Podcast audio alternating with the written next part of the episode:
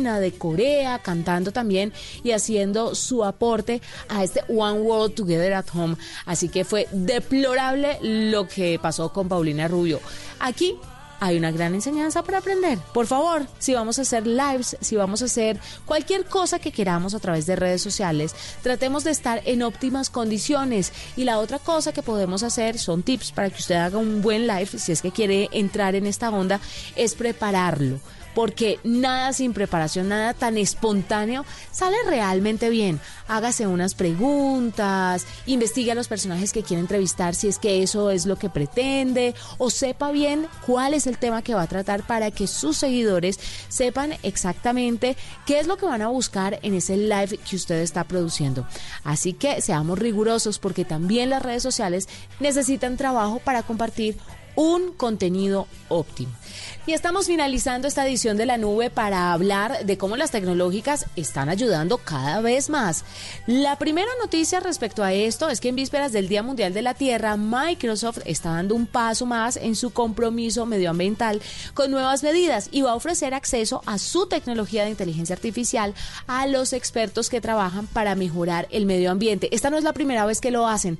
Ya se han unido con otras compañías para utilizar su inteligencia artificial y ayudar, por ejemplo, en la región antártica. Y por otro lado, Netflix está volviendo su contenido gratuito, pero además con un fin escolar. ¿De qué les estoy hablando? Pues la plataforma de streaming está subiendo sus documentales, varios de ellos, de forma gratuita en YouTube. Así que las personas que no pueden pagar Netflix van a tener estos documentales a través de esta gran plataforma que es YouTube con una guía por si las personas quieren incluirla en su plan de trabajo escolar. Van a tener entre esos documentales, en pocas palabras, que es una serie de pequeños documentales que explican diferentes cosas en 20 minutos. Es muy útil. Hay otro que se llama Babies, que es más o menos, palabras más, palabras menos, cómo se va desarrollando el ser humano. Está nuestro planeta y están también otros documentales que le ayudarán a enriquecer sus conocimientos. Así que no dude en buscarlo en YouTube.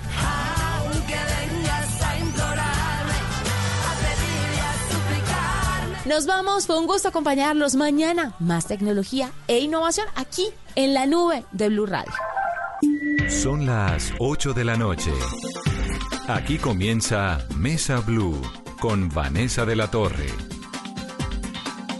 Muy buenas noches, son las 8, 2 minutos de la noche. 3.977 personas contagiadas por coronavirus en Colombia. El último informe del Ministerio de Salud confirma 184 casos, 10 fallecidos más. Para un total de 189 hay 804 pacientes que se han recuperado solamente en el día de hoy 93. Y eso pues es una buena noticia. Noticias en contrastes porque tenemos, Carolina, extensión de la cuarentena hasta el 11 de mayo. Esto, por supuesto, pues implica dos semanas, casi dos semanas más de lo que había hasta el 27 de abril, pero se flexibilizan algunos sectores, como el sector manufacturero y el sector de la construcción. Además, a partir del 27 de abril, con restricciones también, algunas personas podrán salir a la calle a hacer deporte, ¿no? Esto es, digamos, lo que ha anunciado el presidente Duque hace tan solo unos momentos. Buenas noches y eh, contarle a nuestros oyentes que es la segunda vez que se extiende la, cuarentena, Vanessa. La primera iba hasta el 13 de mayo, en la que estábamos, estaba hasta el 27 de mayo y entramos en una nueva cuarentena hasta el 11 de mayo, esto a partir del 27 de abril. También los vuelos internacionales que habían generado algunas suspicacias durante el fin de semana por cadenas de eh, WhatsApp y cadenas de fake news. Los vuelos internacionales, ha reiterado el presidente Iván Duque, se van a mantener cerrados hasta el 30 de mayo. No habrá tampoco transporte intermunicipal y la capacidad, Vanessa, del transporte masivo no se va a permitir que supere el 35%. Esto aplica, por ejemplo, a Transmilenio, a Transmetro, al Metro de Medellín Y es muy importante y muy buena la noticia que hay para todos los deportistas y lo ha confirmado a través de su cuenta en Twitter la jefe de gabinete de la presidencia de la República, María Paula Correa. A partir del 27 de abril, Vanessa, se va a autorizar la práctica de deporte al aire libre, como correr, caminar, esto de manera individual, respetando las distancias con protocolos estrictos de horarios y perímetros, y perímetros de desplazamiento en coordinación esta medida con los alcaldes y los gobernadores. Una sola persona puede salir a hacer deporte, pero falta todavía que nos expliquen del Ministerio de, de, Deporte y del Gobierno cómo sería, ¿no? Porque usted puede, eh, el presidente habló de unas precondiciones para las personas que necesitan hacer deporte. Entonces, ¿usted cómo confirma eso? ¿O simplemente puede salir a trotar? ¿Alguien que quiera salir a trotar a las 5 de la mañana? ¿Qué va a pasar, por ejemplo, en el caso de la subida a patios? Porque sale cada persona, una sola persona de su casa, pero eso no necesariamente significa que no haya un número alto de personas coincidiendo en el mismo lugar, ¿no? Entonces, Creo que eso, todos esos detalles los vamos a tener en breve. Vamos a tratar de comprender un poco más cómo son esas posibilidades y cuál es ese beneficio. Me parece realmente importantísimo porque la gente necesita hacer deporte en Estados Unidos, en Washington, en Nueva York, en Londres. En España no, en algunas ciudades italianas en España, en el norte no, pero en algunas ciudades sí, se ha permitido una hora al día de deporte por persona. Entonces nos falta un poco como organizar a ver cómo va a ser esta propuesta. Pero eso lo vamos a tener en breve. Vamos a explicar también cómo, cuáles son el resto de las medidas que el gobierno está tomando. Y bueno, hasta el momento queda hasta el 11 de mayo. Importantísimo lo de los vuelos porque hubo muchos rumores durante el fin de semana que se iba a abrir el aeropuerto y obviamente pues el aeropuerto no se puede abrir y punto, porque por ahí entró el coronavirus y por ahí se reproduce el coronavirus. Entonces, no se pueden abrir los aeropuertos, eso es importante. Lo del 35% del transporte público es que si se incrementa, en ese momento se está usando más o menos el 20% de Transmilenio. Si sube al 35%, se cierra Transmilenio, es lo que ha dicho la alcaldesa Claudia López. En ese momento, el 25% de las camas de cuidados intensivos de una ciudad como Bogotá están llenas. Si ese porcentaje sube al 70%, pues entonces la situación se puede complicar y la cuarentena tiene que volverse aún más compleja. Se sigue promoviendo el teletrabajo para proteger la vida y la salud y se va a continuar una apertura parcial de restaurantes por medio de los domicilios como ha estado funcionando.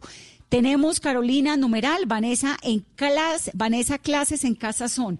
Hay muchos mensajes porque arrancan hoy, bueno, hoy se cumple un mes de la cuarentena, tenemos esta noticia de la extensión, arranca la quinta semana, los jóvenes y los niños, 10 millones de niños y de jóvenes colombianos entran nuevamente a los colegios virtuales en este caso, pero hay cerca de 8 millones de esos niños y jóvenes que son de colegios públicos, 2 millones de colegios privados. De los 8 millones de colegios públicos, hay cerca de 2 millones de niños que están en zonas rurales de difícil acceso, de muy difícil conectividad. Entonces, cuando hablamos de colegio virtual para ellos, pues casi que no hay colegio virtual, porque si no hay computador, ¿cómo hacen? Entonces, ese es un reto tremendo que está teniendo el gobierno. Se han habilitado las clases por medio de emisoras locales, por medio también de la televisión nacional y como tratando todo el mundo de organizarse en esta coyuntura tan complicada. Numeral Vanessa, clases en casa son. ¿Qué dicen los oyentes, Carolina? Vanessa, muchos comentarios a esta hora y también invitar a nuestros oyentes a que se comuniquen a nuestra línea abierta que tenemos en Mesa Blue 652-8527. A ustedes, padres de familia, docentes y estudiantes que quieran enviarnos sus mensajes y contarnos cómo han vivido esta experiencia de clases virtuales. Escribe a esta hora con nuestro numeral Vanessa Clases en Casa Son Oliva. Es un reto técnico para los padres con varios hijos, con clases a la misma hora y además con padres con teletrabajo no hay dispositivos ni wifi para tanta gente. Ismael Catalán escribe, Vanessa, clases en casa son. Los niños en zonas rurales sufren, las condiciones de conectividad no son las mejores. Los profesores deben ser creativos para poder hacer llegar el conocimiento a los niños. También nos escriben a esta hora. Son un espejo de la desigualdad, cara de la decepción, pero aliviada. Mi hija estudia en un colegio oficial y hoy se hizo un sondeo y más de la mitad de los niños no tiene computador ni acceso a Internet. A punta de copias es imposible. Falta orientación por parte de los docentes. También nos escribe el patriota y hace una pregunta, ¿cómo serán las clases de educación física por Internet? Más adelante les tenemos la respuesta. Tatiana escribe, Vanessa, clases en casa son un privilegio para unos pocos. Creo que se haría más si se pausa el año y arrancáramos de nuevo en calendario BED, ya que la pandemia, la pandemia va a estar más controlada. También a esta hora escribe Julián Meiser, Vanessa, clases en casa son muchas tareas para los pequeños y los padres al tiempo trabajando no dan abasto. También es la manera de entender que aprender es un verbo que nace de la persona y se ayuda del docente. Los libros y los padres, la manera de entender la definición autónomo y autodidacta. Algunos de los comentarios, Vanessa, que estamos recibiendo de todos nuestros oyentes a esta hora con Vanessa, clases en casa son. Hay un montón de comentarios y hay de todos los tipos, ¿no? Desde los papás que dicen que demasiado tener a los niños en casa, otros que dicen que es maravilloso porque hay más contacto entre la familia. Lo cierto es que se han aumentado las líneas de denuncias de acoso y de violencia intrafamiliar. Esto tiene un solo lado positivo y es que la gente está denunciando. Tiene todos los lados negativos, por supuesto, y están vinculados con el encierro que termina en algunos casos propiciando violencia. El doctor Diego Molano es el director del Departamento Administrativo de la Presidencia de la República. Doctor Molano, bienvenido a Mesa Blue. Buenas, buenas noches, un saludo especial para ti, por supuesto a tus compañeros de la mesa y a toda la audiencia de Mesa Blue. ¿A usted cómo le ha ido con el colegio virtual? ¿O usted no tiene pues colegio virtual? Yo no tengo colegio, pero mis hijos, mi hijo sí, mi hijo está en 11 grado y va a ser el de la generación que termina virtualmente e inicia virtualmente la universidad, espero yo, eso le cambió la vida. Sí, claro que es que en 11 ya está más grande, ya le queda más fácil, ¿no? Que con chiquitos eso no hay encima. Sí, no, de acuerdo, de acuerdo. Pero, pero ha sido un proceso, un reto grande para él porque, por supuesto, se graduan este año, tiene que hacer la preparación de los exámenes, no pudo presentar el examen del ICFES, está ahora preparándole las universidades, van a iniciar clases, lo probable es que sean clases virtuales. Es toda una nueva generación, pues esto, lo positivo es que la educación virtual está demostrando que iba a ser el futuro y ahora ya es el presente. Sí, se nos adelantó. Eh, antes de que entremos en el tema del 11 de mayo y del 27 de abril, doctor Molano, porque usted toca el ICFES, no sé, esa pregunta sería para la ministra de Educación, pero de golpe usted lo sabe, ¿el ICFES se cancela, se aplaza o qué pasa con el ICFES? Hasta el momento está el, que se iba a aplicar este semestre está aplazado. Después del 30 de mayo se hará la evaluación, la evaluación de qué se aplica en términos de pruebas saber para el segundo semestre. Entendido.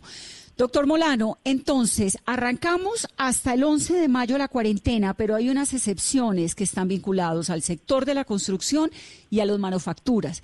¿Cuánta gente estaría entonces, eh, podrá volverse como a vincular a la economía? ¿Qué es lo que ustedes piensan en el gobierno? Vanessa, el presidente Duque lo que ha planteado es que va tomando decisiones de acuerdo con la evolución de la pandemia y con las recomendaciones científicas académicas y el lineamiento pues que da el Ministerio de Salud. Lo que se ha determinado en este momento es que hay tres factores que son fundamentales que permiten tomar decisiones para continuar con el aislamiento, eh, porque básicamente está disminuyendo la velocidad de la pandemia, segundo porque hay mayor capacidad de control en las UCIs, en la atención, y segundo porque ha mejorado la capacidad de medición eh, de las pruebas en Colombia. Con base en eso, sigue el aislamiento hasta el 11, pero se exceptúan dos sectores que no venían operando y podrían entrar a operar, el sector de las construcciones y el sector de la manufactura. ¿Por qué estos sectores? Porque en la valoración que hizo el Ministerio de Hacienda son sectores económicos en donde por su propia actividad hay distanciamiento físico. En una construcción la gente no está una encima de otra, eh, y por eso pues se, se, pueden aplicar medidas de distanciamiento. Lo mismo de hacer ajustes especiales en las fábricas y las industrias, pequeñas y medianas empresas de manufactura, donde se pueden hacer aplicaciones de distanciamiento físico que permitan disminuir el contagio y menores riesgos de contagio. Para cada uno de esos sectores se han preparado unos protocolos muy estrictos de bioseguridad que deben preparar las empresas, las fábricas, las pymes que trabajan alrededor de eso, que comiencen a aplicar la próxima semana. factor crítico de ese proceso es cómo llega la gente al trabajo para disminuir el nivel de contagio. Por eso, la tercera decisión que tiene que ver con transporte es que los sistemas de transporte solo pueden estar llenos los buses hasta un 35%, de manera que se tenga el distanciamiento físico. ¿Qué implica eso? Que el trabajador y el empleador de esos dos sectores nuevos tendrán que acordar mecanismos novedosos, para poder llegar a trabajar, que puede ser en el uso de la bicicleta o con horarios especiales para que no tengan que montar todos a la misma hora en el bus, el Transmilenio o caminando. Esos son los temas que toca ajustarnos de modo que pueda pues, seguirse privilegiando la protección a la salud, pero al mismo tiempo protegiendo el empleo. Lograr ese equilibrio es el reto que tenemos en esta fase que inicia el 27 de abril hasta el 11 de mayo, donde sigue el aislamiento obligatorio, pero se suman estos dos sectores que pueden entrar a operar. Más o menos tienen ustedes estimulado cuántas personas son, cuántos miles de colombianos en esos sectores. Pues hay, hay unas estimaciones que se ha hecho que suman arriba de 1.8 millones de personas que podrían estar en esos sectores en las diferentes ciudades del país. Ahora, 1.8 millones de personas. El sector de la construcción nos queda un poco claro por lo que usted dice, ¿no? Son espacios generalmente abiertos, no necesariamente coinciden. Pero manufacturas no son fábricas, espacios cerrados. Sí, pero precisamente lo que ha señalado es la aplicación de estos protocolos y por eso hizo el anuncio el presidente hoy es que estos protocolos de bioseguridad que fueron acordados y desarrollados por la vicepresidencia, el Ministerio de Comercio, eh, e industria y los sectores respectivos lo que buscan es que precisamente se apliquen protocolos donde se garantice el distanciamiento, social y se den esos ajustes. Eso significa no puede estar cerca de un trabajador de otro, tiene que hacer revisión y medición de temperatura en la entrada, tiene que hacer em, mecanismos para garantizar la dotación de las máscaras, los tapabocas necesarios, tiene que reportar eh, cualquier caso que pueda presentar síntomas eh, a las EPS. Además se hacen con protocolos que permitan precisamente número de personas que pueden estar en un espacio determinado eh, para garantizar esa distancia y por supuesto no, no puede haber reuniones eh, de, más de 10 personas en, un, en una fábrica. Pero 10 personas, estoy pensando en un lugar de mujeres cosiendo, por ejemplo, una fábrica manufacturera que es lo más elemental, son 10 señoras con 10 máquinas de coser al lado la una de la otra. ¿Quién garantiza que esas señoras tengan los elementos de bioseguridad que tienen que tener y que la distancia entre la una y la otra y el espacio en el que estén, digamos, esa responsabilidad la asume quién, el empresario? Esa responsabilidad la tiene que asumir el empleador, por supuesto, el empresario, la, pequeña y mediana empresa. Aquí es una cuestión, por supuesto, de disciplina social también. Y, pero además eh, son las secretarías de salud y las superintendencias del ramo respectivo las que deben vigilar que se apliquen esos protocolos de bioseguridad que son eh, que van a ser eh, regulados por el Ministerio de Salud y que deben aplicar las secretarías de salud. Aquí hay que hacer un ejercicio primero de autocontrol para garantizar que eh, pues se pueda cumplir los propósitos de mantener distancia social, pero al mismo tiempo abrir progresivamente el sector productivo para proteger el empleo.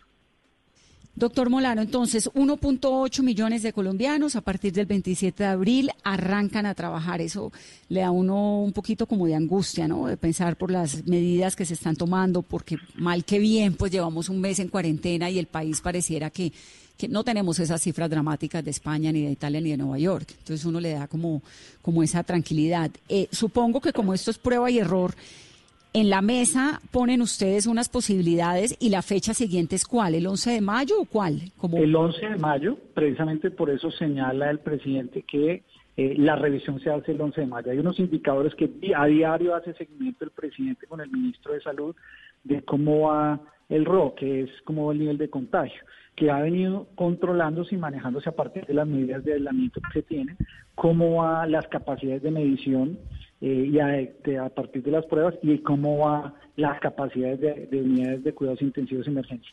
De modo que valorando esas actividades se tomará una decisión el 11 de mayo de si eso va evolucionando bien, se está en control, pues se evaluará continuar o no con otros sectores. Si definitivamente se prenden las alertas y las alarmas, pues tocará nuevamente tomar medidas de restricción. Que son exactamente 14 días después del 27 de abril. Exactamente. Aquí todas las medidas son precisamente tomadas con decisiones absolutamente técnicas eh, y científicas.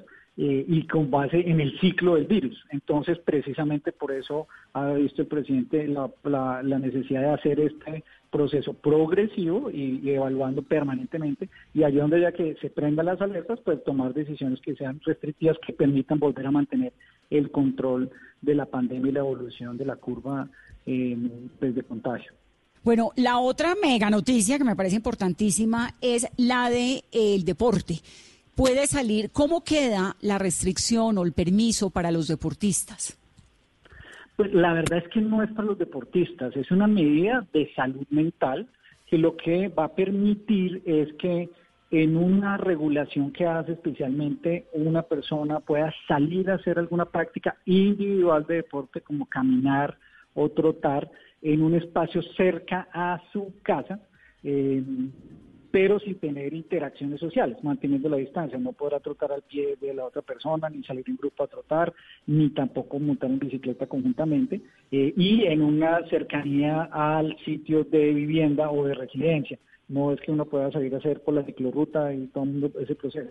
Y lo segundo, pues por supuesto, esta práctica también tiene que ver con las medidas de transporte público, porque como hay restricción de transporte público de solo capacidad del 35%, lo que uno espera que suceda en las ciudades con el liderazgo de los alcaldes es que se incentive el uso de la bicicleta también. Eh, para poder, y en ese uso de la bicicleta, pues tendrá que mantenerse la distancia entre uno y otro eh, como una de las medidas de protocolo. Pero es una medida más de salud mental que aplica, por supuesto, a los adultos y también porque pues siguen en el colegio los niños en clases y ellos siguen nuevamente hasta el frente de educación virtual. Entonces, lo que se va a permitir es que un niño salga a hacer alguna actividad física, no puede utilizar el parque, no podrá utilizar los columpios, no podrá estar, pero podrá hacer algún tipo de actividad física con el acompañamiento de un adulto y con un espacio, y no es un juego en grupo, es un acompañamiento de una actividad física individual con el acompañamiento de una persona en su familia. Doctor Molano, ¿y cuál va a ser el tiempo para ese permiso para que salgan? Y otra de las medidas que se está contemplando ya y que ha hablado el presidente Iván Duque es que en algunos municipios donde no se han reportado casos de coronavirus se pueda empezar a recuperar las actividades económicas. ¿De qué manera y cuándo se anunciaría esa medida? Esa medida, los, los lineamientos del manejo de municipios no ya fueron elaborados por el gobierno nacional. Lo que corresponde, y por eso lo hizo el anuncio hoy, es es que en, Colombia tenemos más de 1.103 municipios. De esos hay alrededor de 850 eh, donde no hay ninguna eh, señal en ese momento de contagio de COVID. Sin embargo, lo que por eso ha planteado el presidente, con esos no lineamientos y en coordinación con gobernadores y alcaldes, se van a tomar decisiones de restricción y un aislamiento diferente. ¿Qué quiere decir? Es que la gente puede tener mayor actividad en el municipio, no tiene que permanecer en su casa necesariamente, pero se mantiene el aislamiento de los adultos mayores y de los niños. Pero la actividad productiva puede ser mucho más eh, amplia en diferentes sectores. Eso sí, con restricciones de aislamiento y medidas sanitarias de sigue el transporte intermunicipal. O sea, ¿eso qué quiere decir? El municipio tiene vida relativamente normal, pero no tiene interacciones con otros municipios que puedan traerle contagio a entrar, entrando o saliendo del municipio. Eh, ese es un procedimiento que se coordinará en los siguientes tres días con gobernadores y alcaldes eh, y que con varios de ellos ha hablado el presidente.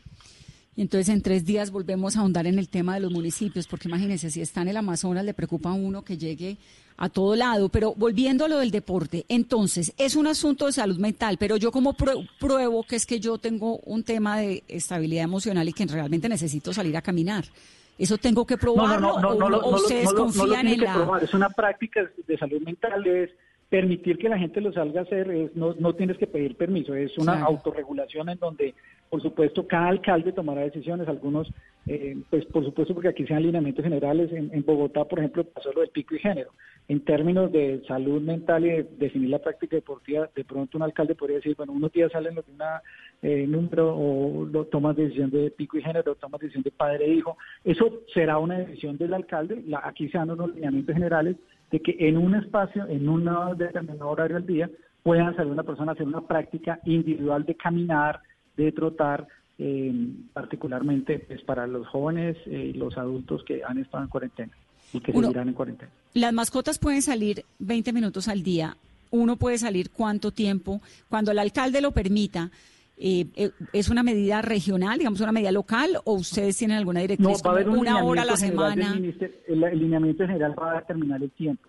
Está, está por hay alguna una discusión de final que tenía el ministro de Salud respecto al tiempo que se determina por edad. Eh, y eso es lo último que están definiendo con el ministro de Deporte para poderlo determinar. ¿Y están entre qué y qué? No, puede ser hasta una hora. Es lo que se había discutido. Y los niños también, entonces uno puede sacarlo, no pueden jugar en el parque, sino darse una vueltica, como venga, hagamos una caminatica corta. Es con un padre, con distancia social y no actividades colectivas. Bueno, bien, le va uno dando, porque es que esto del encierro tiene también ¿no? unas sí, claro, consecuencias de desespero duras.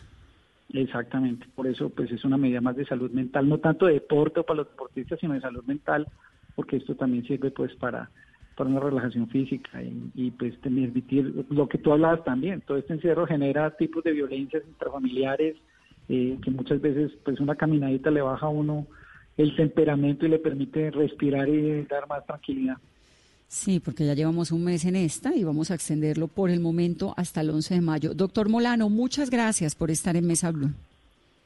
Vanessa, muchas gracias. Una, una invitación, si tú me lo permites. Por supuesto, estas medidas de aislamiento eh, que está obligatorio nos tienen que llevar a todos a saber que esto funciona y se permite este aislamiento eh, hoy obligatorio y algún nivel de flexibilidad, pero el éxito depende de la disciplina de cada uno de nosotros. Si cada uno es consciente de que hoy la distancia social, hoy cambiar las costumbres de lavado de manos, de interacción social, de estar en la casa y de cuidar a los adultos mayores es fundamental. El éxito de que esto pueda seguir avanzando progresivamente depende de cada uno de nosotros. Por eso es un llamado a la conciencia ciudadana, a la responsabilidad y a la disciplina. Hoy se procesaron en Colombia 2.423 pruebas, eso es 1.321 pruebas menos que ayer y veníamos en un promedio de 3.000 como en los últimos días. Y nos pasamos cada semana, doctor Molano, diciendo que ya vienen las pruebas, que vamos a llegar a 15.000 pruebas, a 10.000 pruebas diarias, a no sé qué. ¿Cuándo arrancan la cantidad, las pruebas aleatorias y las muchas pruebas?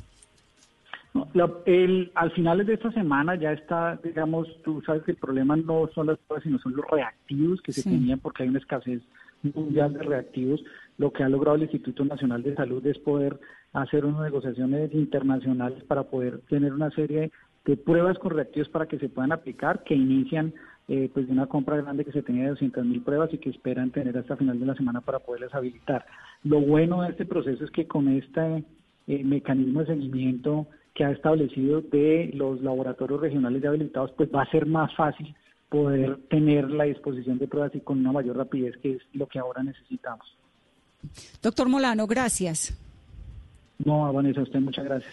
8.26 minutos de la noche. Entonces, vamos a conocer, Carolina, esta semana más detalles de estos decretos. Sabremos entonces cuánto tiempo es el que cada persona puede salir, cuántas veces a la semana podría ser. Importante recalcar que lo de los niños no es ir al parque ¿Por qué? Pues porque en el acero de los parques se puede quedar el virus del COVID-19 durante un tiempo. Entonces no es que vayan, lamentablemente por ahora no se puede ni el columpio ni el brinca-brinca, sino darse una vueltica, una caminada, que eso de alguna manera ayuda a los niños y nos ayuda a todos a airearnos un poco, ¿no? Bueno, ese es el mensaje, no vamos a hacer deporte, sino vamos a tomarnos un respiro por nuestra salud mental. Y muy importante esas noticias que nos ha dado el doctor Diego Molano. Va a salir el niño en compañía de un adulto y que se está definiendo cuál va a ser el tiempo por edad, que máximo podría ser hasta una hora. Y también la medida para los municipios, los 850 municipios que no tienen presencia del coronavirus, que van a empezar a reactivar paulatinamente también su productividad económica y adicional. Se mantiene la cuarentena para los adultos mayores, para los niños, pero la actividad económica va a empezar a reactivarse. Lentamente, importante reiterar que las personas mayores de 70 años no pueden salir hasta finales de mayo. Eso está eh, decretado desde hace un mes antes de que arrancara esta cuarentena. Importante reiterar que tampoco hay colegios, que tampoco hay jardines, que tampoco hay universidades, que todos tenemos que quedarnos en casa. Decíamos hace un mes, cuando iba apenas a comenzar esta cuarentena, que como el periodo de incubación es de dos semanas, íbamos más adelante a comenzar a ver si funcionaba o no esa serie de decisiones del gobierno nacional. Es muy triste lo que está ocurriendo porque todos los días a cuentagotas nos dan casos de contagio y de personas que fallecen. Pero la verdad es que no estamos, ni como está Guayaquil, afortunadamente, y, y, tristemente para ellos, ni como está Italia, ni como ha estado España, ni como está Nueva York. Luego, esto de quedarnos en casa, sí, es un problema muy grande de economía. Hay muchos hogares que económicamente no tienen forma de subsistir, pero también hay un gobierno que está tratando de llenar esos espacios, de dar las ayudas. Vimos la Teletón o la Donatón del fin de semana con 51 mil millones de pesos solamente para Bogotá, el doble de lo que la alcaldía había planeado. Entonces hay un sentido de solidaridad que yo siento que es inspirador y que además es un voto de confianza de un montón de gente, como en este caso a la alcaldía de Bogotá, de decir, lo estamos apoyando, muestren resultados y los resultados lentamente los estamos viendo. Vamos a hablar con un oyente que nos está llamando, don Steven. ¿Me escucha? Hola, sí, buenas noches. ¿Cómo está, don Steven? ¿De dónde nos llama? Muy bien, gracias a Dios. Un saludo muy especial para ti, para Carolina y toda tu mesa de trabajo. Eh, mi nombre es Steven Rodríguez. Eh, les hablo desde el municipio de Frontino, Antioquia. Ah, no, pero es que Steven es un profesor de Frontino, de Antioquia, de primaria, del Centro Educativo Caráutica. Yo pensé que era que nos estaba llamando un oyente que se llamaba como Steven, que es nuestro invitado. Esto es una vereda cerca a dónde? Steven. Es, es una vereda que queda a tres horas y media más o menos eh, por carretera de Zapá y camino de Herradura del casco urbano del municipio de Frontino, Antioquia. ¿Y Frontino queda a cuánto de Medellín? Cuatro horas aproximadamente es el occidente antioqueño. Hacia el occidente antioqueño. Entonces, usted es profesor de primaria, ¿no? ¿Cuántos años tiene, Steven? Tengo 25 años. 25. ¿Y qué da? ¿Qué clases, qué asignaturas da? Bueno, en el momento trabajo multigrado en la escuela, es una escuela mm, con 10 niños, entonces trabajo multigrado en todas las áreas. Sí, y ahora que estamos en esta situación, ¿cómo le enseña a sus estudiantes? ¿De qué manera? Pues Vanessa, te cuento, debido a la lejanía pues, que tiene este lugar, eh, la población carece pues, de servicio de telefonía celular, de dispositivos electrónicos y conexión a Internet. Entonces, esos días de crisis y con las indicaciones del Ministerio de Educación Nacional de dar clases a distancia y virtualmente, se me ha hecho, la verdad, muy difícil el trabajo con mis estudiantes. Pero creo que esto es una problemática que tiene todas las sedes rurales en Colombia y, sin embargo, pues con todo el ánimo hay que ponerle frente a esta situación y me ha tocado ingeniármela junto con mis compañeros rurales para realizar talleres y hacerlos llegar de forma impresa a cada uno de los niños. Eso ha sido dificultoso ya que el transporte a la zona pues ha sido también limitado. Eh, bueno, esos talleres eh, yo los acompaño con un video en donde de mi casa yo grabo las explicaciones pertinentes, las, orientaciones y con apoyo eh, a los talleres enviados Mm, los envió un padre de familia pues en la escuela que hay internet y mm, con los demás padres ha sido como difícil la comunicación, pues, pues las familias viven por allá 30, 40 minutos de la escuela. Claro. Aquí me ha tocado hacer como útil el noticiero, eh, se llama Noticarautica, que tenemos en la escuela y que esta vez nos ha servido como para apoyar el proceso educativo desde la casa con material audiovisual. Y usted, Steven, es profesor, cuando me dice de primaria, ¿es qué grado? Primaria son todos los grados, desde preescolar hasta el grado quinto. ¿Usted es profesor de los cinco grados? De los cinco grados, sí. ¿De los cinco grados de todas las materias? Todas las materias, sí. ¿Usted es el único profesor de primaria o hay más? Es una escuela así unitaria, o sea, tengo, soy monodocente, o sea, un solo docente para los cinco grados. ¿Y son 10 niños, me dicen, total o más? 10 niños tengo en el momento. 10 niños en el momento. Entonces, bueno, pero ahí hay una ventaja y es que está un poco personalizado, ¿no? Usted puede tener más control sobre los 10 niños. En este caso sí, el problema ha sido la comunicación porque eh, hay internet en la escuela, pero las casas o las viviendas quedan por allá 30, 40 minutos de la escuela Entonces, como tal, el punto de encuentro es la conexión en la escuela, pero faltan dispositivos. Hay padres con los que no he podido hablar, entonces ahí es donde se dificulta como, como la situación. ¿Cuántos computadores tiene Steven en la escuela? ¿O no tiene computadores? Tengo dos computadores, eh, pues más o menos en buen estado. ¿Y esos dos computadores ahora están en la escuela o los ha rotado o están en la escuela? En el momento están en la escuela, pues eh, al servicio de la comunidad, aunque al igual ha sido pues difícil por lo que, eh, por la cuestión de la comunicación y los padres que vayan a la, a la, a la escuela, pero mm, se me ha hecho fácil es enviarles, por decir, un video con mis explicaciones por vía WhatsApp y que ellos se los puedan llevar para sus casas cuando los descarguen y sean como más fácil de reproducirlos. Claro, que por el celular eh, puedan de golpe verlo a usted y tener la oportunidad de tener los niños más cerca.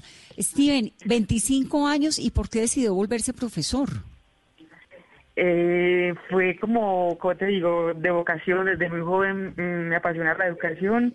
Llevo tres años al servicio de la educación colombiana, inicié con una comunidad indígena del Bichada. Ahora ando aquí en Antioquia mm, brindando mi servicio como docente pues muy contenta ahorita en este tiempo de crisis eh, con la camiseta puesta realmente. ¿Dice? ¿De una comunidad indígena albichada? Trabajé, sí, un año ya en Comarío Bichada. ¿Y es de dónde? Steven, ¿usted es de dónde? Yo soy del municipio de Giraldo, Antioquia, también occidente mm, antioqueño.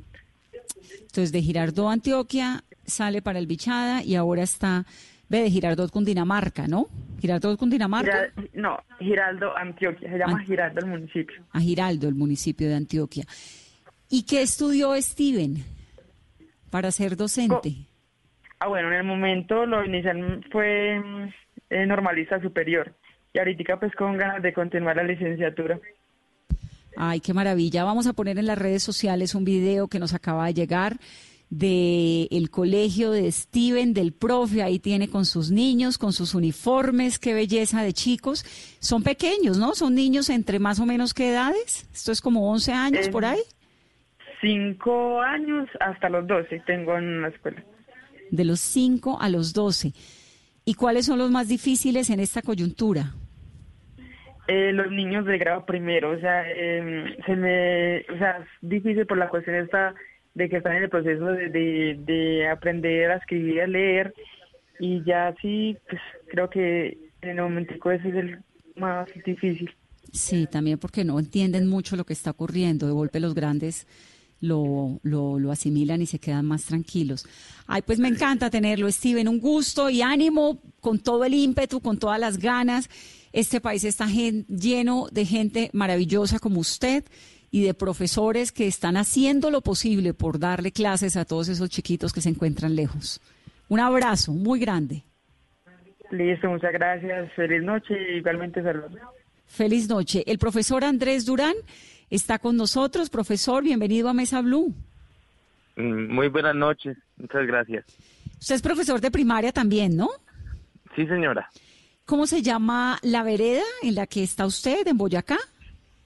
Eh, la vereda se llama Pueblo Viejo, es del municipio de Socotá. De Socotá. ¿Esto queda más o menos en dónde? ¿Carretera vía eh, Bogotá hacia el mm, norte? ¿Hacia dónde? Mm, bueno, eh, hay un corredor que es el ABC, es el Boyacá, Arauca, Casanare, que de hecho es una vía nacional. Sí, entonces más o menos llega a Duitama, eh, Socotá está a dos horas de Duitama. A dos horas de Duitama, sí, esa es la vieja vía al llano, ¿no? Sí, exacto. Entonces, para llegar a la escuela, entonces uno llega y toma esa vía y luego pues coge toda la ruta libertadora, la que, la que es pues histórica por el páramo de Pisba. ¿Y a cuánto queda la escuela de Socotá? Bueno, esta escuela está a una hora en perro del casco urbano y 10 horas en lomo de mula. 10 horas. ¿Y usted tiene sus estudiantes que llegan al lomo de mula? Eh, no, yo me desplazo, cruzo el histórico páramo de Tisba, llego a, a mi vereda y ahí los niños, pues el más lejano está a hora y media a caballo y el más cerca está a 20 minutos caminando. Profesor, y en esta coyuntura, ¿cómo está haciendo para darle clase a esos chiquitos?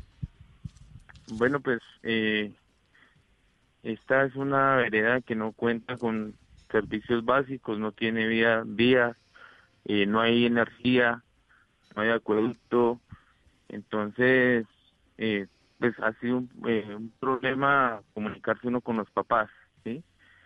Hemos tratado de mandar las guías por caballo con un padre de familia que se desplazó y recibió el material junto con el, los mercados del programa de alimentación escolar.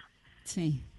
Entonces el día de ayer ya llegaron a la vereda pues los alimentos para los menajes y las guías de trabajo para los niños. Profe, ¿y cómo hace usted el control del avance de los chicos eh, de las guías que usted ya envió? ¿Cuál va a ser el plan de aquí en adelante? Bueno, pues iniciando que pues hasta hoy iniciamos, entonces lo que se pretende es trabajar guías, enviar, retroalimentar vía telefónica, ¿sí? Eh, ya que es el único medio que tenemos, puesto que eh, pues se nos facilita más como tal es el teléfono. Entonces los niños del celular del papá me timbran y yo les devuelvo la llamada, les voy explicando con mi guía en la mano también qué hay que hacer, cómo es.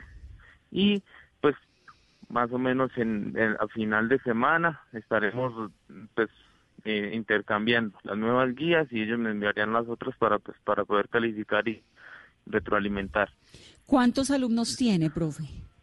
Siete. Siete alumnos. ¿De qué edades? Eh, ellos eh, están entre los siete y los diez años. Entre los siete y los diez. ¿Y usted qué les enseña? ¿De todo? Sí, es una escuela unitaria. Yo les enseño pues todas las áreas del conocimiento. ¿Usted es el profesor único de la escuela? Sí, señora. Los chicos de 7 a 10 años. ¿Computadores tienen su escuela? Bueno, pues en el gobierno anterior del gobernador, eh, en la escuela tiene panel solar, sí, tiene computador, tiene televisor, tiene tablet, pero pues hemos nos toca tratar de buscar la estrategia de poder rotar porque pues tocaría que los papás volvieran a la escuela a cargar las baterías de las de los equipos. Claro, porque esta zona no tiene energía, ¿o sí? No tiene energía. La escuela tiene, pero es energía solar. Claro.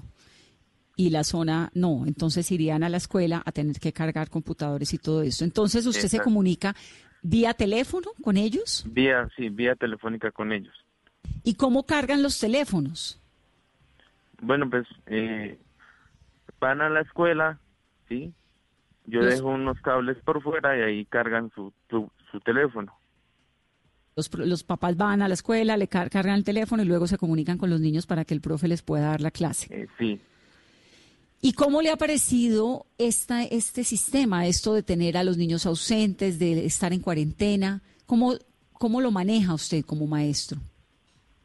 Bueno, pues al comienzo es un tema mm, de emociones, ¿sí?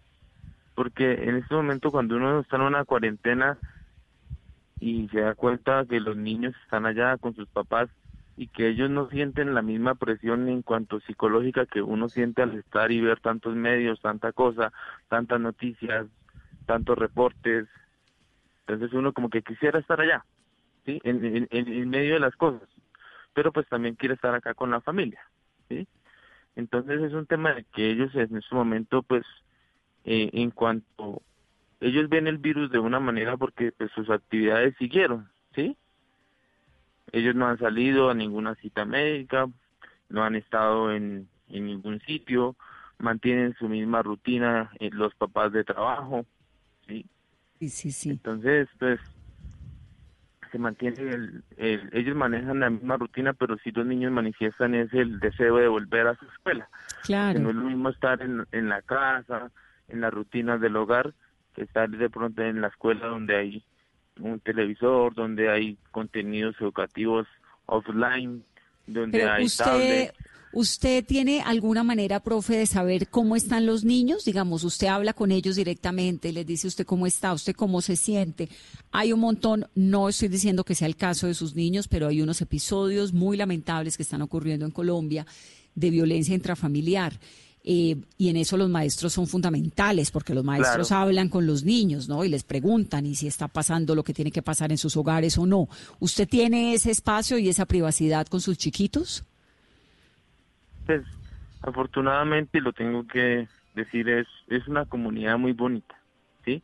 Empezando muy general, es una comunidad muy unida. Y en cuanto al tema familiar, los ambientes familiares que se viven y se presentan son muy buenos, son familias con su papá, con su mamá, ¿sí? Que existe mucho respeto. Entonces, pues no se me presenta tanto esos casos, ¿sí? De hecho, hemos, hemos tenido trabajos colectivos con papás, estudiantes. Entonces, mm, en lo que poco, en lo poco que logro entender, pues se ve la felicidad de los niños. Extrañando su escuela como todos los niños colombianos, pero bien. Sí, señora. ¿Y usted qué piensa de esa propuesta que hay en muchos de que los niños no pierdan este año escolar, que ningún niño en Colombia pierda el año escolar. ¿Usted cree que eso debería ser así? Bueno, es un tema, yo por ejemplo estoy muy pendiente y escuchaba a la ministra en, en la emisión de noticias donde decía que llegaremos a todas las instituciones de los colegios rurales con material educativo, ¿sí? Eso me lo dijo a mí hoy al mediodía en Noticias Caracol. Exacto. Y entonces yo me pongo a pensar, bueno, ¿será que mi escuela llegará a ese material? pues si le llegaron los paneles solares con confianza y, e institucionalidad, empujamos para que le llegue también ese material que se necesita, profe.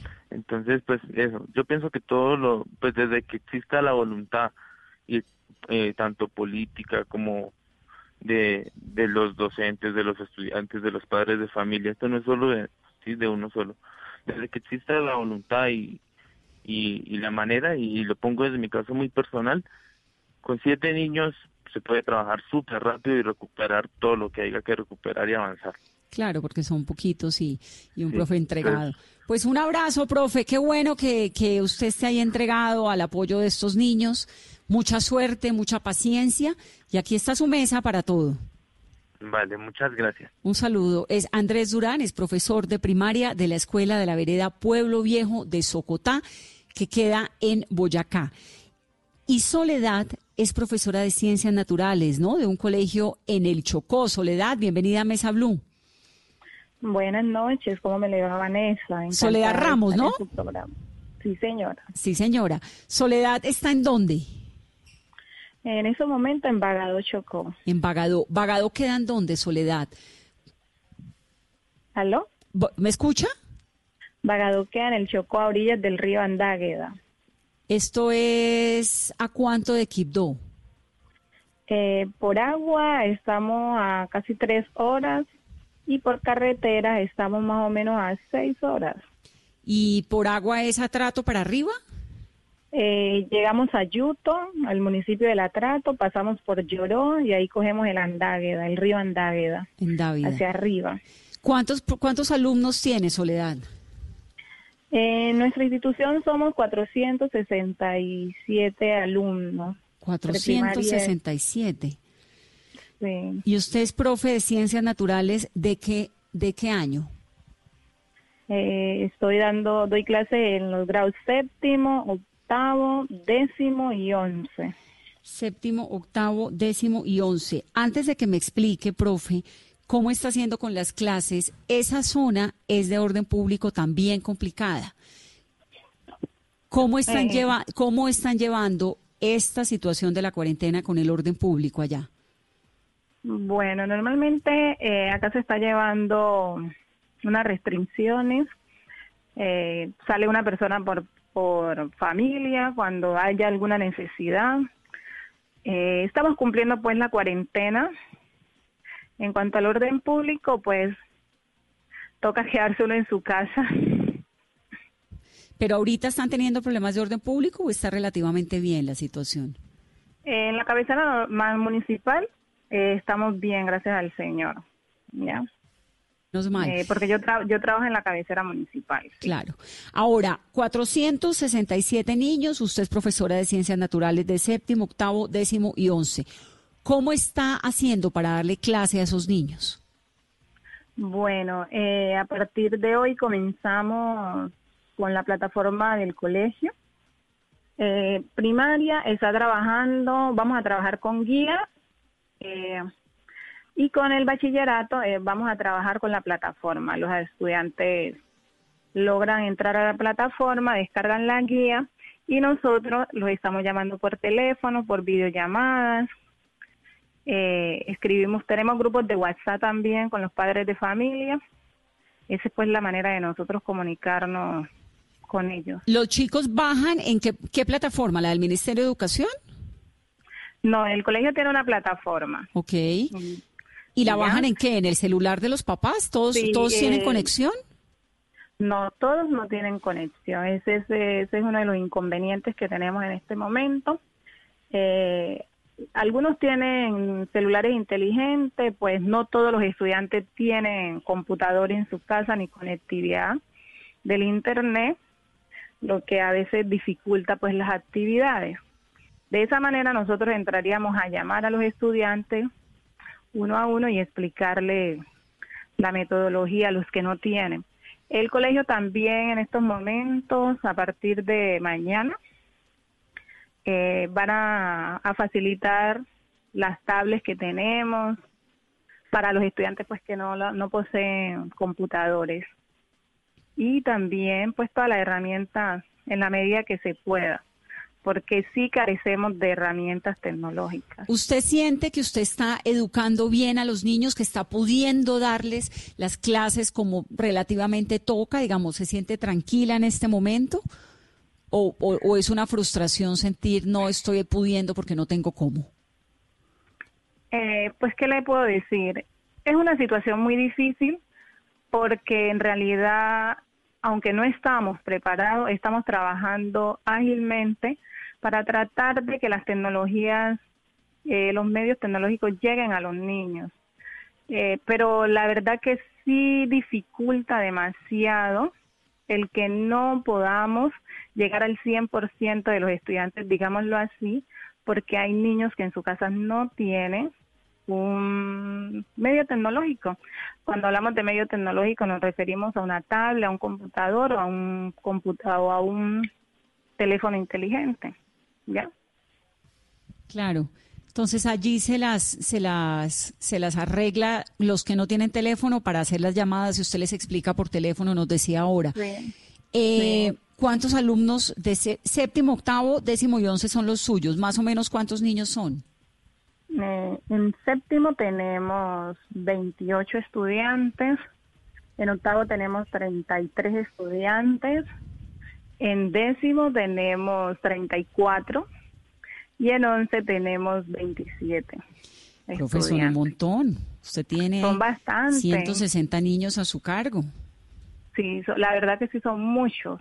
Son muchos. Son muchos, son demasiados y toca trabajar con las uñas para tratar de, de salir adelante con los chicos. Lo está haciendo y nos hace muy felices eh, poderla escuchar, poder hablar con usted y saber que hay gente en Colombia que está haciendo ese trabajo tan juiciosa y tan dedicada como lo está haciendo usted. Gracias, profe Soledad. Gracias a ustedes por la invitación. Eh, pues Bagado tiene las puertas abiertas para cuando ustedes quieran venir, visitar la institución educativa Nuestra Señora de la Candelaria, que es una institución que cada día a día lucha por sacar a sus estudiantes adelante, de llegar a ellos, así sea el último rinconcito, así sea el que no tenga tecnología. Nosotros hacemos el esfuerzo, todo el grupo docente de la parte directiva, para que los estudiantes al menos vayan a la par. No es fácil la tarea, pero en realidad queremos que nuestros estudiantes, que nuestros niños salgan adelante y no nos quedemos pues atrasados en, en esta situación. Y a la vez pues es un reto para nosotros las tecnologías. Sabemos que la educación virtual de ahora en adelante se va a convertir en algo prioritario y a la vez hacerle la invitación al gobierno nacional para que voltee sus ojos al Chocó, especialmente para el municipio de Bagado, que nos apoye con herramientas tecnológicas, porque el calor nos acaba, a veces no tenemos un televisor. Las dificultades son muchas, a pesar de que se hace bastante esfuerzo para tener al menos las comodidades. Sí, hasta la alimentación depende de la escuela. Totalmente. ¿Cómo, ¿Cómo, están haciendo ustedes, que tienen 467 niños en esa escuela, para darles los refrigerios? Eh, pues a partir de mañana también se está implementando el horario de entrega de las raciones. ¿No lo han hecho todavía? ¿Ah? ¿No lo han hecho todavía? Hoy eh, comenzaron con un grupo porque es que se dificulta ya, debido a que acá no podemos salir, sino simplemente el que tenga pico y cédula. Ya, entonces, de acuerdo al número de cédula, así mismo sale el padre de familia y llega a la institución. ¿Pero llevan un mes sin darle los alimentos a los niños? No, la, o, han eh, podido. ¿Cómo? ¿Han podido suministrarle los alimentos a los niños con el plan de alimentación? Que sí han podido suministrarle. ¿Ustedes en el colegio, desde el colegio, han podido suministrarle alimentos a los niños de alguna manera? En estos momentos no. Eh, comenzamos a partir de hoy, de hoy. ¿Y por qué no habían podido antes, profe? ¿No tenían los alimentos o...? La verdad que allí esa parte sí se me sale de las manos. Eh, porque es que acá estamos en, en cuarentena y uno poco sale a la calle, simplemente todo lo hace por vía telefónica. Claro, claro, lo entiendo. Pues un abrazo muy grande, muy especial, profesora. Bueno, bendiciones a usted y muchas gracias por la invitación al programa. Aquí, este es su casa, este es su programa. Un abrazo muy grande. Bueno, pues bendiciones, que esté muy bien. Se nos acabó el tiempo, pero no quiero dejar de saludar rápidamente a Hilde Carvajal, que es el padre de Joana Marcela, una chiquita de 10 años que está ya en zona veredal de Socotá, en Boyacá. Hilde, ¿me escucha? Sí, señora. Usted está ahí paradito en un lugar donde le, entra la señal, pero eh, quisiera preguntarle, Usted de va a la escuela a cargar los celulares y los radios, ¿no? Todos los días. Sí, nos toca porque no tenemos más, más opción. ¿Y cómo le va con las clases de la manera en que las están teniendo con su chiquita, Joana Marcela? Pues ah, cuando empezó el que no, no pudieron ir a, las clases, pues el profesor les dio unas cartillas, pues unos libros para que estuvieran ahí entreteniéndose en eso porque no podían más. Y ahorita pues ya les llegó unos trabajitos por ahí por porque se los enviaron. ¿Y está sus ni su niña está bien? ¿Está tranquila? Pues ella sí, o sea, ella está así, pero ella no, está muy tranquila porque no puede ir a clases también. Claro, por supuesto, como apenas organizándose. Pues Hilde, le queríamos dar un saludo rápidamente, se nos acabó el tiempo del programa, hablamos más temprano con el profesor Andrés Durán de la Vereda. Le mandamos un abrazo a su hija Joana Marcela y a seguir haciendo como puedan el estudio de lejos que este tiempo pasará y volverán todos los chiquitos a los colegios. Ojalá Dios quiera que, eso es lo que esperamos. Sí, señor, así va a ser. Cuídense mucho y un gran abrazo. Bueno, gracias. Numeral Vanessa, clases en casa son. Así son las clases en los lugares apartados de Colombia. Hemos escuchado casos de Boyacá, de Antioquia, del Chocó, tantos niños que dependen de eso, que los profesores son capaces con lo que tienen, esas herramientas de darles la educación. Si es difícil en las ciudades, imagínense lo que es en esos lugares apartados de Colombia. Entonces ustedes en la casa, un poco con la comodidad también de estar en las ciudades, pero también con las complicaciones de tener a los niños en casa, comprendan el momento, y piensen un poco en todos esos que están tan lejos, que no tienen las herramientas virtuales, que se están atrasando, que no saben sumar ni leer y que apenas están aprendiendo. Y ese es el país nuestro y el país que estamos construyendo y del que seguramente saldremos adelante después de este espacio. Son las 8.57. Va a pasar esta cuarentena. Por ahora, paciencia y mucho cariño con los niños. 8.57. Feliz noche. Esto es Mesa Blue. Estás escuchando Blue Radio. Aprovecha este espacio para descubrir nuevas pasiones. ¿Sabes tocar algún instrumento? ¿Te gusta pintar? ¿Cocinar? Es tiempo de cuidarnos y querernos. Banco Popular. Siempre se puede. Hoy es momento de quedarnos en casa y cuidar a los que tanto han dado por nosotros. Esa es nuestra manera de darles las gracias. Demostremos que somos capaces de ver el lado positivo de cada situación. Unámonos y volvamos a conversar en familia. Saquemos los juegos de mesa y convirtamos este momento en un espacio de amor y reflexión para volver a lo esencial cuentan con nosotros y con nuestros canales digitales para que puedan quedarse en casa. Es tiempo de cuidarnos y querernos. Siempre se puede. Banco Popular. Somos Grupo Aval. Vigilados Superintendencia Financiera de Colombia. Es hora de lavarse las manos. Volkswagen te recuerda que este simple acto es uno de los más eficaces para protegerte y proteger a todos en tu familia. En Blue Radio son las 8 de la noche, 58 minutos en Blue Radio. Y a esta hora en Blue Radio tenemos recomendaciones e información importante para todos nuestros oyentes. Para Volkswagen la seguridad es una prioridad en todo momento. Y este es el momento de protegerte, de lavarte las manos, de distanciarte socialmente y de tener paciencia. Pero también es la hora de aprovechar el tiempo en familia, de reconectarte y de disfrutar la compañía de los que más quieres. Es un mensaje de Volkswagen. Seguimos con más aquí en Blue Radio. Blue Radio y Emermédica te informan sobre el COVID-19, porque en Emermédica cuidamos de ti. Al regresar a casa, intenta no tocar nada. Quítate los zapatos y la ropa. Deposita en una caja el bolso, la cartera y las llaves. Dúchate o limpia las zonas del cuerpo que estuvieron expuestas. Lava de inmediato la ropa que usaste en el exterior. Limpia los productos que compraste o usaste con alcohol antes de guardarlos. Mantén las medidas de higiene de manos, así te cuidas y proteges a los que te rodean. En Emermédica cuidamos de ti. Ante sospecha de COVID-19 u otra infección respiratoria, te atenderemos en casa a través de una teleconsulta por video o teléfono o por consulta médica domiciliaria si lo requieres. Infórmate en Bogotá 307-7089, resto del país 018-117-098 o en www.emermedica.com.co. Quédate en casa, nosotros cuidamos de ti. Médica, Vigilado Supersalud. Todos tenemos un reto, algo que nos impulsa, eso que nos hace levantar de la cama todos los días, un sueño que nos lleva al límite y nada más importa. No importa el dolor, ni la frustración, no importa el tiempo. Un reto que es a la vez nuestro combustible y nuestra obsesión. Porque nada se consigue de la noche a la mañana. Este es mi reto. ¿Cuál es el tuyo? Pasta Sonia, sabor y energía que te hacen mejor. Trabajamos pensando en usted.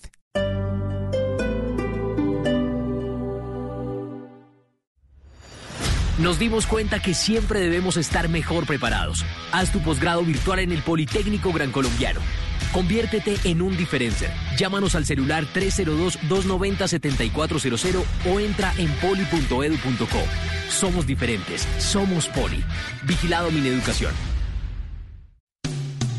Esta noche en Blue 4.0. Hola, soy Carlos Lugo, director de la Comisión de Regulación de Comunicaciones y estaré hoy a las 9 de la noche en Blue 4.0 para hablar sobre aquellos mitos que circulan por estos días. Está colapsando Internet, seguirán funcionando las plataformas, todo eso y mucho más esta noche. Blue 4.0, lunes a viernes de 9 a 10 de la noche en Blue Radio. La nueva alternativa. Nos dimos cuenta que siempre debemos estar mejor preparados. Haz tu posgrado virtual en el Politécnico Gran Colombiano. Conviértete en un diferencer. Llámanos al celular 302-290-7400 o entra en poli.edu.co. Somos diferentes, somos Poli. Vigilado Mineducación. Esta noche en Bla Bla Blue.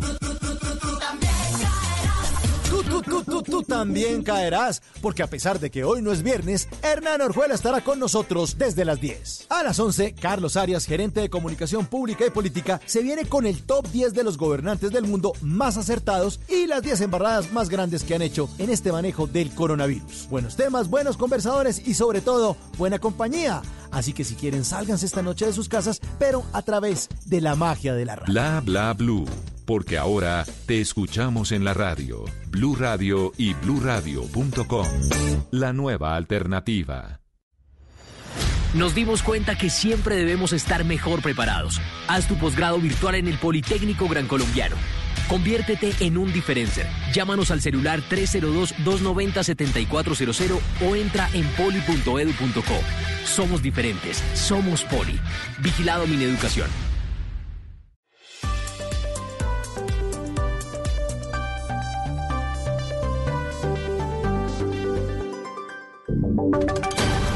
Voces y sonidos de Colombia y el mundo en Blue Radio y bluradio.com, porque la verdad es de todos. De la noche, tres minutos. Bienvenidos a una nueva actualización de noticias. Les saluda Joana Galvis y comenzamos con nuestro compañero Juan Esteban Silva con el resumen, el balance que hizo de los primeros 100 días de su gestión como alcaldesa de Bogotá, Claudia López, que entre varios temas habló de cómo ha enfrentado el tema del COVID-19 en la capital, de medio ambiente, de seguridad. ¿Y qué más dijo Juan Esteban? Joana, buenas noches. Pues quiero contarle que la alcaldesa Claudia López inició la entrevista hace pocos minutos hablando sobre las protestas, el orden público en Bogotá. Dijo además que en Bogotá solo tiene que intervenir una de cada diez protestas el SMAT cuando hay alteraciones del orden público. Por supuesto que se tiene que respetar también este tema. Habló sobre la seguridad, cómo el hurto estaba disparado cuando ya llega a la alcaldía. Pero uno de los temas más importantes a los que se refirió la alcaldesa es los cambios en materia de movilidad. Si cargamos siete personas por metro cuadrado, contaminamos esta ciudad de coronavirus en un riesgo mortal, literalmente. Entonces nos va a tocar aprender a vivir con Transmilenio al 35%. Dijo además que la única solución a la pandemia es cuando se tenga una vacuna. Este va a ser un año difícil, este va a ser un año de mucho cambio, este va a ser un año en el que vamos a tener ansiedad, preocupación, el tema de salud mental lo tenemos que atender. Todos los desafíos de salud mental van a crecer. Explicó además que sus desafíos son, entre otros, la lucha contra la contaminación ambiental. Y el Congreso y el Ministerio de Defensa llegaron a un acuerdo para que una parte de los recursos del presupuesto de la cartera de defensa sean dirigidos a comprar hospitales de campaña